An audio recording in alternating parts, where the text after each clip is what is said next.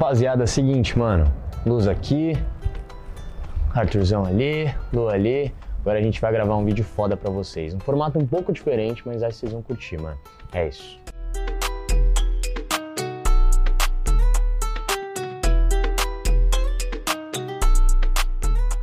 Vamos aí então?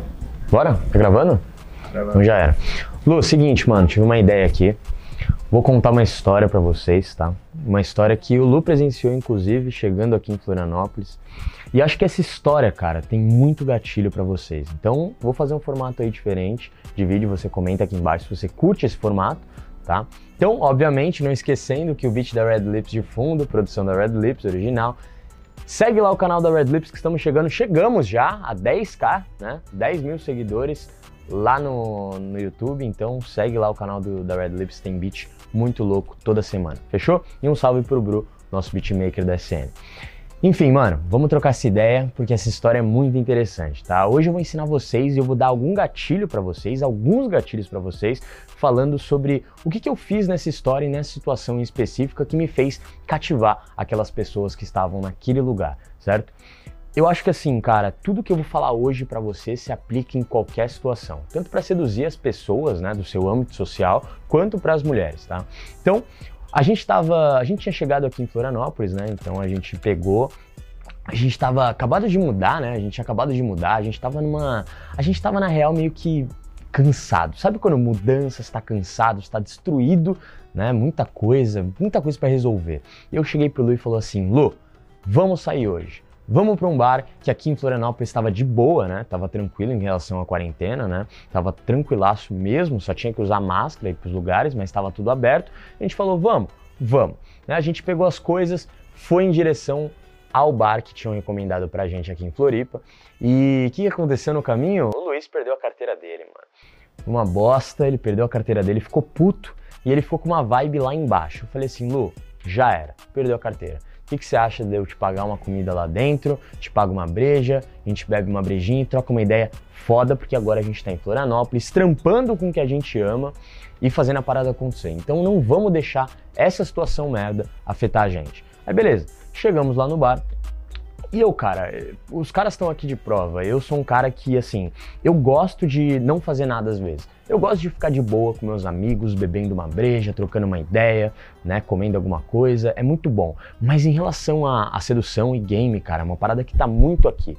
Então eu meio que não consigo, eu não me aguento. Se eu vejo alguém que eu me interesso, eu simplesmente vou abordar. Se eu vejo um grupo de pessoas que está muito receptiva, eu vou falar, eu vou trocar uma ideia. Né? E, e foi o que aconteceu. A gente chegou lá, sentamos lá no, no final assim do bar, juro, até tava. Até cheguei pro Luiz e falei assim, cara, colocaram a gente num lugar muito ruim. Porque, rapaziada, para quem não sabe, em qualquer lugar que você vá, seja numa balada ou num bar, a logística ajuda demais. Então, saber aonde você tá bem localizado ali, se as pessoas estão te vendo, se elas conseguem te ver, se você consegue ser visto, muda totalmente o cenário de uma interação. Então, eu, a gente estava num lugar bem bosta, lá no fundo do bar, assim, bem escuridão, tava muito frio, e eu falei, putz, Luiz, vou pedir pra garçonete, né, um lugar melhor. Levantei a mão, ela veio, pediu um lugar melhor, ela falou: "Bom, assim que tiver liberado um lugar lá na frente, eu te aviso". Eu falei: "Não, tranquilo, vai sem pressa". Trocamos uma ideia, afinal eu tava lá sem compromisso nenhum, né? Eu tava de boa, sem compromisso, só trocando uma ideia. O Luiz estava mal, tava querendo animar ele. E e eu lembro que na hora que a gente chegou, tinha dois grupos sentados. Um grupo aqui de mulheres, só de mulheres, e outro aqui de três meninas sentadas nessa nossa direção aqui. A nossa mesa era aqui e tinha um grupo aqui nessa direção. Eu lembro que esse grupo na minha frente, né, que estava atrás do Luiz, eu estava sentado aqui, esse grupo ele era mais de mulheres mais velhas, né, tava trocando ideia, parecia ser um happy hour, alguma coisa assim. E esse grupo aqui me chamou a atenção. Por que me chamou a atenção? Porque a linguagem das três meninas que estavam de costas pro Luiz nessa direção me chamou muito atenção porque era uma linguagem muito específica. E eu vou entender, eu vou fazer vocês entenderem isso, tá? Por quê? É, a comunicação delas, das três, estava mais ou menos assim. As duas, certo? Vamos, vamos fingir que eu sou uma das meninas. Uma menina sentada aqui e duas meninas, uma aqui e outra aqui, as duas olhando para ela, se direcionando para essa do meio, certo? E as duas com uma expressão de dó. As duas com uma expressão de tristeza, né? E o que, que acontece quando normalmente tem essa situação? O que, que eu deduzi por meio da observação que vocês sabem muito bem que eu passo para vocês? Cara, é simples. Bar, sexta-feira, né? Essa hora da noite, duas amigas levando uma amiga que provavelmente está triste com alguma coisa pro bar para alegrar ela, certo? É o que amigas fazem normalmente, certo? E, e eu lembro que na hora eu vi essa situação e nem falei nada pro Luiz. Eu falei, mano, interessante, né? Aquela menina deve estar tá mal com alguma coisa. Normalmente, tá? Normalmente é com homem. Né? Normalmente é com homem e as amigas levam a amiga para um lugar para animar ela e esquecer o cara que ela tá sofrendo por algum outro motivo, sei lá. Né? E eu lembro que eu olhei pro Luiz e falei assim, eu lembro que eu tava com o isqueiro na mão, né? Eu lembro que eu tava com o isqueiro na mão. Aí eu peguei o isqueiro, fingi pro Luiz que eu tava tentando acender o isqueiro e o isqueiro não pegou, né? Porque ele tava pegando, mas eu fiz com que o isqueiro não pegasse pro Luiz, que tava na minha frente, ver. A hora que o Luiz viu o isqueiro não pegando, eu falei, putz, acabou o gás do isqueiro. Aí o Luiz, puta, acabou o gás do isqueiro. E aí nessa hora eu levantei e fui até a mesa delas. O isqueiro estava funcionando, mas eu realmente precisava da reação do Luiz para aquela situação ficar mais convincente. Normalmente é muito normal eu usar a reação de pessoas de forma autêntica para fazer com que a história ou que a situação seja mais assertiva, entende? Seria muito escroto eu simplesmente ter levantado, não falado nada, sem ter a reação dele e ir lá abordar aquelas mulheres perguntando alguma coisa ou pedindo alguma coisa clichê. É muito interessante você usar a descalibragem de alguém, de um cara, ou a reação autêntica de uma pessoa usando a seu favor, né, para fazer e ter o que você quer. Nessa hora eu levantei, fui até a mesa das meninas e eu não cheguei para elas e perguntei: Oi, licença, vocês têm um isqueiro? Não, eu não, eu não falei isso.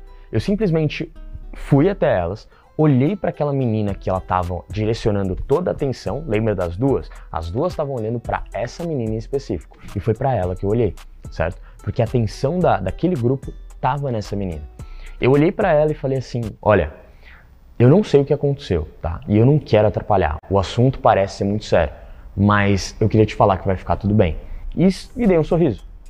A hora que eu fiz isso, ela de forma tipo totalmente natural, ela deu um sorriso de volta. E as duas amigas que estavam lá com o objetivo de ajudar ela sorriram também. O que, que me mostrou? O que, que toda essa situação desse grupo me mostrou? Me mostrou que essas meninas estão receptivas a mim e que eu cheguei com uma abordagem totalmente certa. Eu tive empatia, demonstrando, é, não, não botando os meus interesses em primeiro das minas, elas não me conhecem, então eu fui lá, cheguei lá e eu demonstrei interesse e empatia pelos que elas estão sentindo, pelo que eu observei delas. É muito normal esses caras chegarem de uma forma totalmente direta, sem se importar com o que a mulher está sentindo, ou sem se importar com a comunicação da mulher antes do cara chegar, entende? Isso que faz muito homem levar toco, cara. Esses caras, eles não estão nem aí para elas, então eles só querem levar essas mulheres para casa. E quando você é esse cara que literalmente observa, usa microcalibragem, observar cada detalhe, tanto de expressão linguagem corporal, para ter as informações que você precisa, chegando de uma forma certa e calibrada, é a melhor coisa que você faz. Tá, a partir desse momento, abordei elas, falei com elas, tirei o sorriso das três e ganhei a confiança delas automaticamente. Troquei uma ideia totalmente descontraída, sem querer nada de novo, sem forçar nada, sem ser totalmente direto. Eu simplesmente cheguei, gerei aquele valor, falei que ia ficar tudo bem e voltei para minha mesa.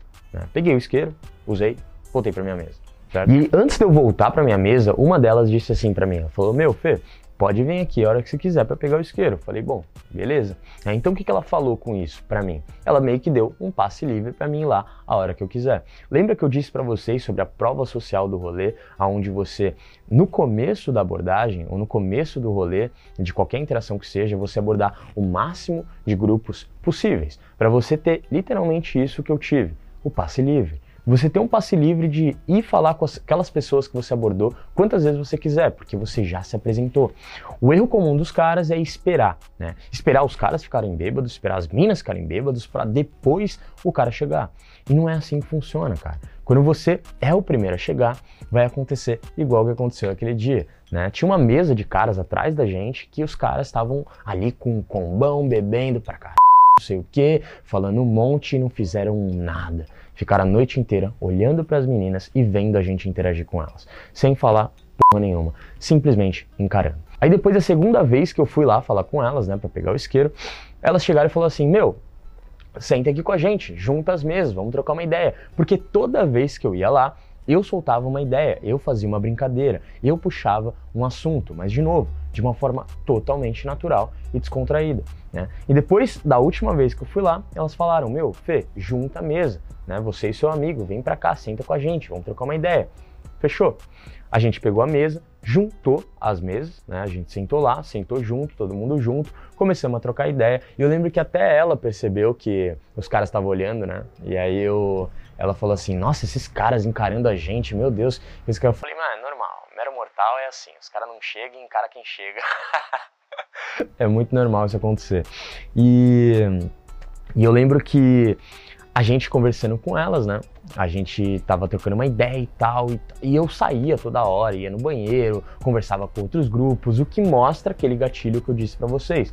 Para quem lê meu livro, sabe, mano, o gatilho do desapego, onde você não é totalmente apegado a um único grupo, você é um cara desapegado. Então você é um cara que simplesmente vai para lá, troca uma ideia, aborda um grupo, fala com aquele grupo, no auge daquele grupo você sai, troca ideia com outro grupo, você nem termina o que você estava falando e foda-se. Você é um cara totalmente né? Tipo, desapegado a, a, a, pessoas, mas não só a pessoas, né? A situação. Você não precisa provar nada para ninguém. Você não tá lá para convencer a mulher de que ela quer e ela vai voltar para casa com você. Você tá lá porque você quer se divertir e divertir os outros. Esse é o seu foco e esse deve ser o seu foco no rolê. E acho que o ponto daquela toda aquela interação que me fez me tornar esse cara um pouco mais é, desejado para outra mulher foi que no meio ali do grupo, isso não foi combinado, realmente o Luiz está de prova, no meio do grupo o garçom chegou com o telefone de uma outra menina que, que tinha me visto no bar, ela deixou o telefone e foi embora, né? E ele fez isso na frente daquelas meninas. Não foi uma parada proposital, foi sem querer, né? Tanto que isso ocasionou isso, porque mesmo sentado no fundo do bar, eu levantava várias vezes, eu circulava, eu abordava grupo, eu falava com a galera. Então eu fui visto lá dentro, mesmo estando sentado lá fora. E quando ele trouxe esse, esse papelzinho com o número dela, né, eu simplesmente pff, caguei, peguei o papel, brinquei, dei risada, guardei na carteira e botei no bolso como se fosse algo mais normal do mundo para mim. E isso fez com que ela, né, a menina em específico, me visse com um olhar de mais caro. Entende?